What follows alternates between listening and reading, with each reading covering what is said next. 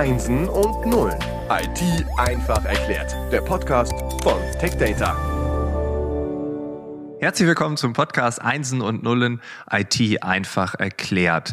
Wir sind in der dritten Folge des Schwerpunktes mit Microsoft. Vielen Dank für den Support. Zu Gast ist wieder Joachim Krone. Joachim, wir haben in der letzten Session darüber gesprochen, dass die Generalschlüssel, Aktivierungsschlüssel aus dem kommerziellen Bereich teilweise genutzt werden, um ja quasi auf illegale Art und Weise Euro-Umsätze zu generieren. Muss ich jetzt immer damit rechnen, dass wenn ich so einen Schlüssel kaufe, ich mich da irgendwie in die Brennnesseln gesetzt habe? Nein, das ist es erstmal so nicht, Frank. Ähm, es gibt ja in Deutschland und der EU ein ganz klar geregeltes, verbrieftes, rechtlich verbrieftes Recht, Software auch gebraucht zu verkaufen. Ein Unternehmen, das sich irgendwie in irgendeiner Form umstrukturiert, verkleinert, hat das Recht, Lizenzen, die sie erworben haben, an Dritte weiter zu verkaufen. Das sind dann die sogenannten Gebraucht-Software-Rechte. Mhm. Es muss aber gleichzeitig absolut belastbar bestätigt werden, am besten in Form von einer eidesstattlichen Erklärung, dass genau diese Anzahl an Lizenzen in Zukunft durch das Unternehmen eben nicht wieder benötigt werden. Kleines Beispiel dazu.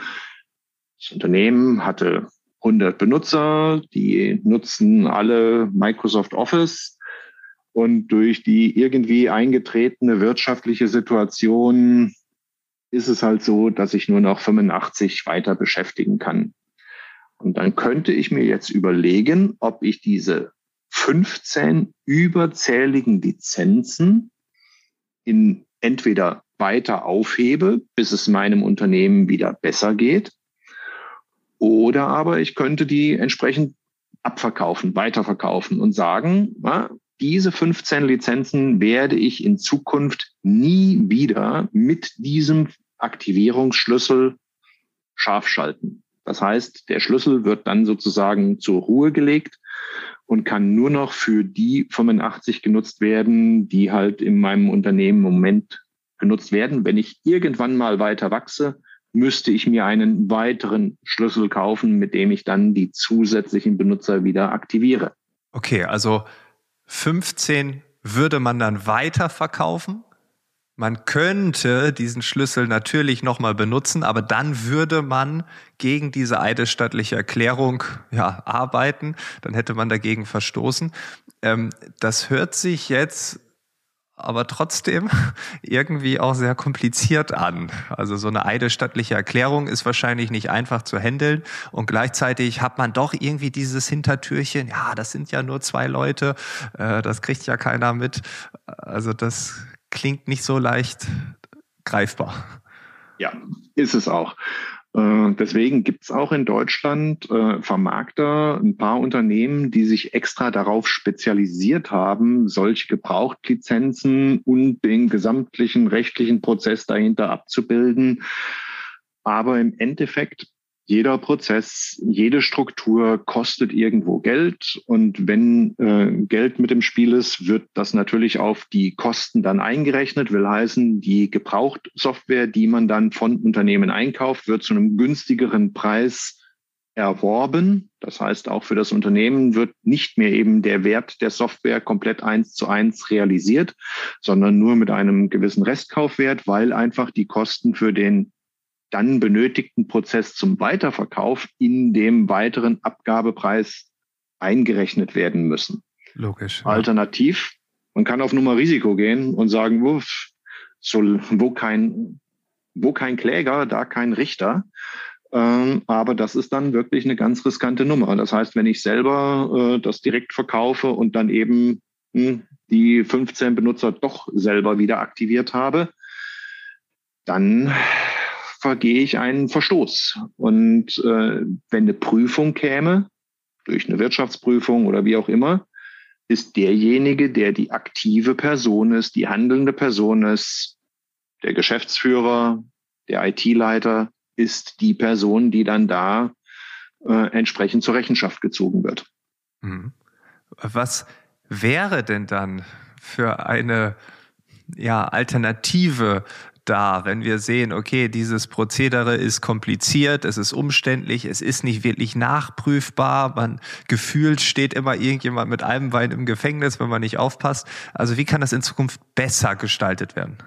Ähm, wir hatten vorhin für das, zu dem Thema Vertrauen auch schon mal gesprochen. Ähm, das ist natürlich eine ganz klare Richtung. Das heißt, wir als Microsoft wollen unseren Partnern, unseren Kunden Modelle an die Hand geben, in der sie vertrauensvoll Business gestalten können.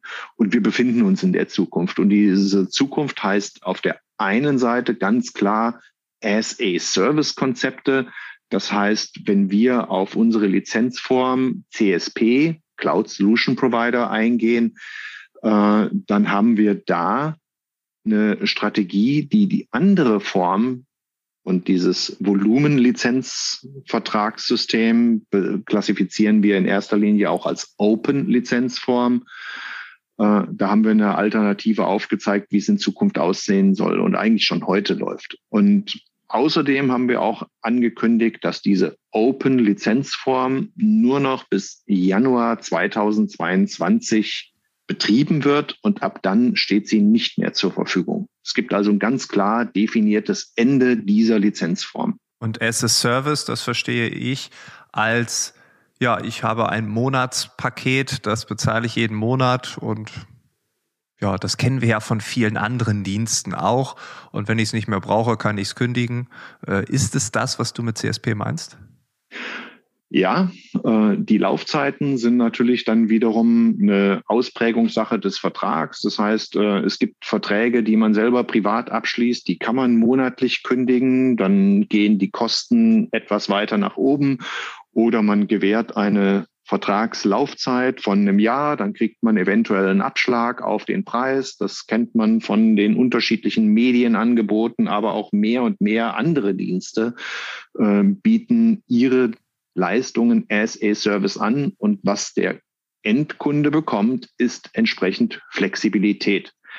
Das heißt, ich kann mich in der Entwicklung meines Unternehmens in den Zeitabständen an das anpassen, wie sich mein Unternehmen entwickelt. Spitzenleistungen vielleicht oder Spitzenlasten abdecken. Wenn ich sage, ich habe hier eine Hochperiode und für diese drei Monate, sechs Monate benötige ich mehr Benutzer mit dieser Software, dann kann ich die dazu buchen und nachher wieder runternehmen.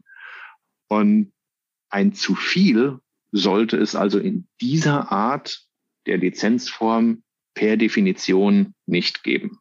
Ja, vor allem auch die Schnelligkeit. Ich stelle mir vor, wir haben irgendwie äh, einen Freiberufler eingestellt, der ist ab morgen da und dann sagt man sich, ja, der soll doch ab morgen auch hier teilnehmen. Dann bucht man einfach diesen As-a-Service dazu. Es ist in der Cloud, es ist alles da. Wir brauchen da keine Logistik im Hintergrund. Also das ist ja auch Flexibilität gepaart mit Schnelligkeit. Also von daher, glaube ich, sind da nur Vorteile. Du hast aber eben auch OEM erwähnt.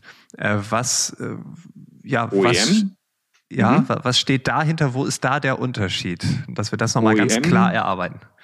OEM oder Original Equipment Manufacturer, wie es ausgesprochen heißt, kann man am ehesten mit dem klassischen Päckchen System beschreiben. Das heißt, ich kaufe als Kunde einzelne Pakete mit einer gewissen verbundenen Anzahl an Lizenzschlüsseln und Nutzungsrecht und verwalte die komplett eigenständig. Ähm, das ist das, was man im Handel sieht, wenn man irgendwo zum Elektronikfachmarkt des Vertrauens geht und sieht da irgendwelche Kärtchen in Aushängen mit Microsoft drauf. Ähm, dann kann ich mir die holen und kann die hinterlegen, äh, speichere die ab und, und äh, aktiviere die dann nach dem, wie ich es halt eben entsprechend brauche. Und mit den heutigen Mitteln und Möglichkeiten, die es technisch gibt, äh, ist das auch eigentlich relativ komfortabel möglich. Äh, der Vorteil ist, dass wir mit der OEM-Lizenzform durchaus preisattraktive Lösungen im Markt haben, die aber im Bezug auf ihre Einsetzbarkeit den anderen Lizenzformen, die momentan halt eben über Open im Wesentlichen vertrieben werden, in nichts nachstehen. Das heißt, eine Software, die kann über diesen Kanal bezogen werden und hat keinerlei Einschränkungen im Vergleich zu dem, was man mit dem gemacht hat, was jetzt demnächst abgekündigt wird. Mhm. Hast du da ein ganz konkretes Beispiel für? Ja, nehmen wir doch mal wieder die Situation der vergangenen Monate. Also viele Mitarbeiter sollten oder durften nicht mehr ins Büro kommen, sondern ja. mussten oder durften von zu Hause aus arbeiten. Aber die Unternehmen hatten jetzt das Problem, dass die genutzten Anwendungen, die jetzt auf einem Desktop im Büro, auf einem fest installierten PC liefen, nicht einfach nach Hause geschickt werden konnten. Scheiterte oftmals vielleicht schon daran, dass der Desktop äh, im Unternehmen an einem fest verkabelten Netzwerkanschluss war und zu Hause habe ich nur ein WLAN und nicht jeder Arbeitsplatz, den ich eventuell zu Hause habe, ist eben zu verkabeln. Das mhm. werden wenige wollten. Äh, jetzt könnte es aber sein, dass wenn die Mitarbeiter nach Hause gegangen sind, haben sie ein Notebook bekommen und dann konnte man die Software wieder installieren und nutzen. Aber äh, da gibt es auch die Situation, dass eventuell eine Anwendung zum Einsatz gebracht wurde, die auf einem Gerät lief und dann in Sequenz von mehreren Mitarbeitern im Wechsel genutzt werden sollte. Und hierfür bietet es sich an, zum Beispiel nicht das auf PCs zu installieren und dem Mitarbeiter dann mit nach Hause zu geben, sondern ich schaffe im Unternehmen eine Infrastruktur, die wir äh, Remote Desktop Services nennen oder früher Terminal Server. Das heißt, das liegt auf dem Server und die Mitarbeiter können dann von ihren Laptops aus dem Homeoffice darauf zugreifen. Da sagt einer, ja, ich brauche das vormittags und anderer sagt, ja, ich brauche das nachmittags und dann spricht man sich ab. Kann ich mir das so vorstellen? Ja. Richtig. Also im Endeffekt, äh, wir sprechen davon von einem Multi-Session-Environment. Äh, bedeutet, Anwender können gleichzeitig auf die entsprechenden Anwendungen zugreifen, egal von welchem Endgerät, ob das von einem Notebook ist oder von einem anderen Endgerät, äh, ist dann relativ egal, auch ob das jetzt ein Company-owned Device ist oder ob es ein privates Gerät ist. Er schafft sich seinen Zugang und kann das entsprechend nutzen. Aber wie gesagt, äh, auch dafür sind Nutzungsrechte erforderlich und auch diese benötigt man entweder über diese Open-Lizenzform oder die OEM-Lizenzform. Und wenn wir jetzt über den Preis reden, kannst du ungefähr sagen, wie viel preisgünstiger sowas sein könnte oder kommt es am Ende auf was ähnliches raus?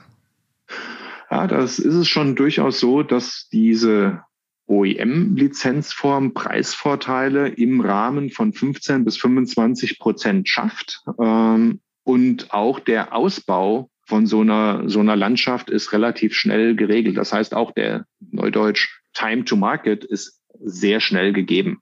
Und das heißt, in diesem Fall, wir haben Corona erlebt, alles musste schnell gehen, ähm, so ein Ausbau oder ja, ein Umflügen der bisherigen Landschaft, das äh, geht schnell, unkompliziert, da kann man relativ agil, flexibel äh, dann quasi reagieren oder nennen wir es mal agieren, das ist ein bisschen positiver. Also es ist einer der sogenannten Standard-Use-Cases für das Produkt Windows Server, solche Landschaften aufzubauen. Da gibt es auch diverse Lösungen, die darauf aufbauen und aufsetzen. Und äh, das kann man sich über entsprechende Schulungen auch im Internet über zum Beispiel den Windows Business Solutions Club mal anschauen, was da alles machbar und möglich ist. Äh, im Endeffekt ist ganz klar, auch dieser Arbeitsstil wird, selbst wenn es jetzt glücklicherweise zu verstärkten Öffnungen kommt, sich mit Sicherheit langfristig auch in den Unternehmen weiter etablieren. Okay, du hast mittendrin einmal gesagt, dass Microsoft die Open Lizenzform auslaufen lässt. Ich glaube, Anfang 22 ist es.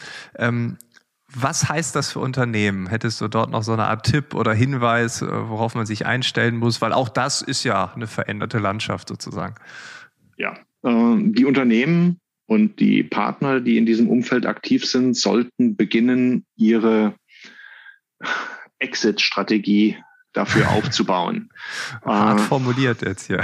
ja, äh, das heißt, äh, man sollte sich nicht überraschen lassen und was sich jetzt, äh, wir sind jetzt im, im Ende des ersten Quartals, äh, man sollte sich nicht zu sehr zurücklehnen und sagen, ja, das geschieht ja erst im Januar 2022 äh, wir sehen, dass äh, man eigentlich immer eher schneller agieren muss und wer schneller sich seine Pläne für den Fall erzeugt hat und erstellt hat, hat im Nachgang immer die Vorteile auf seiner Seite. Okay, cool. Dann würde ich sagen, Joachim, wir haben jetzt in dieser Staffel, in diesen drei Episoden ja, verschiedene Bereiche näher beleuchtet. Die Zahnräder greifen irgendwie zusammen. Und äh, ja, ich sag vielen Dank. Ich bin mir sicher, wir werden uns bald wiedersehen. Du bist der Erste, der hier zum zweiten Mal dabei ist. Und äh, ja, als einziger Stammgast bisher wirst du natürlich wieder eingeladen. Hoffe ich doch sehr und es würde mich jedenfalls total freuen. Vielen Dank, dass du da warst und weiterhin alles Gute. Ciao. Ja. Tschüss.